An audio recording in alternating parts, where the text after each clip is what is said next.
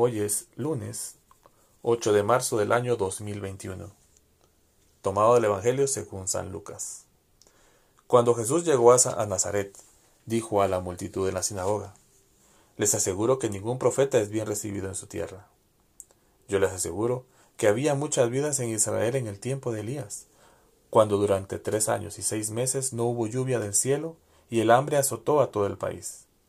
Sin embargo, a ninguna de ellas fue enviado Elías, sino a una viuda de Sarepta, en el país de Sidón. También había muchos leprosos en Israel, en el tiempo del profeta Eliseo, pero ninguno de ellos fue curado sino Naamán, el sirio. Al oír estas palabras, todos los que estaban en la sinagoga se enfurecieron y levantándose, lo empujaron fuera de la ciudad, hasta un lugar escarpado de la colina sobre la que se levantaba la ciudad, esto con intención de despeñarlo. Pero Jesús, pasando en medio de ellos, continuó su camino. Palabra de Dios.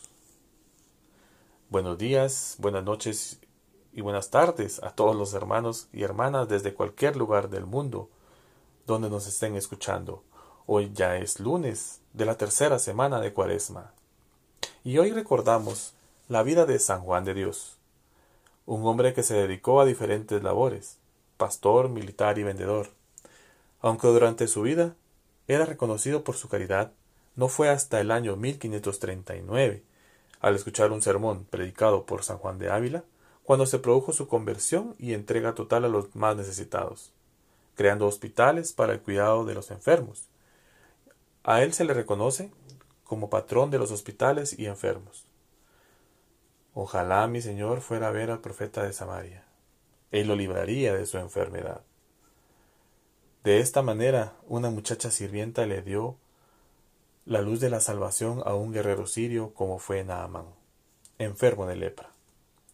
¿Reconocemos y sabemos valorar a esos ángeles que Dios nos pone en la vida?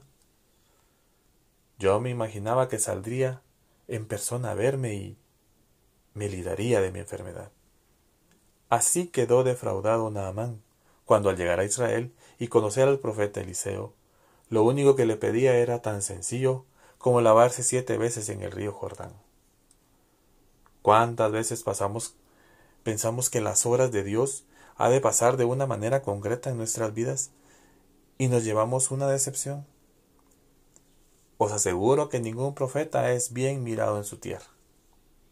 Esto dijo Jesús en la sinagoga para decirnos que Dios no era exclusivo de los israelitas, pues ejemplifica como el caso de Naamán, que fue sanado por Dios siendo extranjero, acogemos con amor al extranjero, al diferente. Con todo ello, confiemos en Dios para reconocer su obra en el día a día, que nos fiemos en su providencia y que tengamos un corazón que acoja como San Juan de Dios. Oremos así todos con el salmo de hoy envía tu luz y tu verdad, que ellas me guíen y me conduzcan hasta tu, monte santo, hasta tu morada. Para la actitud del día de hoy tenemos la frase sé luz, ilumina y comparte la alegría del Evangelio. Si buscamos en nuestro libro de Yucat en el punto 285 se nos pregunta, ¿qué es la, la bienaventuranza eterna? La bienaventuranza eterna es contemplar a Dios y ser introducido a la bienaventuranza de Dios. En Dios Padre, en Dios Hijo y en Dios Espíritu Santo hay vida, alegría y comunión sin fin. Ser introducido allí sería una felicidad inconcebible e ilimitada para nosotros los hombres. Esta felicidad es puro don de la, de la gracia de Dios porque nosotros los hombres no podemos ni producirla por nosotros mismos ni captarla en su grandeza.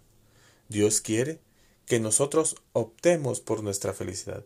Libremente debemos elegir a Dios, amarle sobre todas las cosas, hacer el bien y evitar el mal con todas nuestras fuerzas.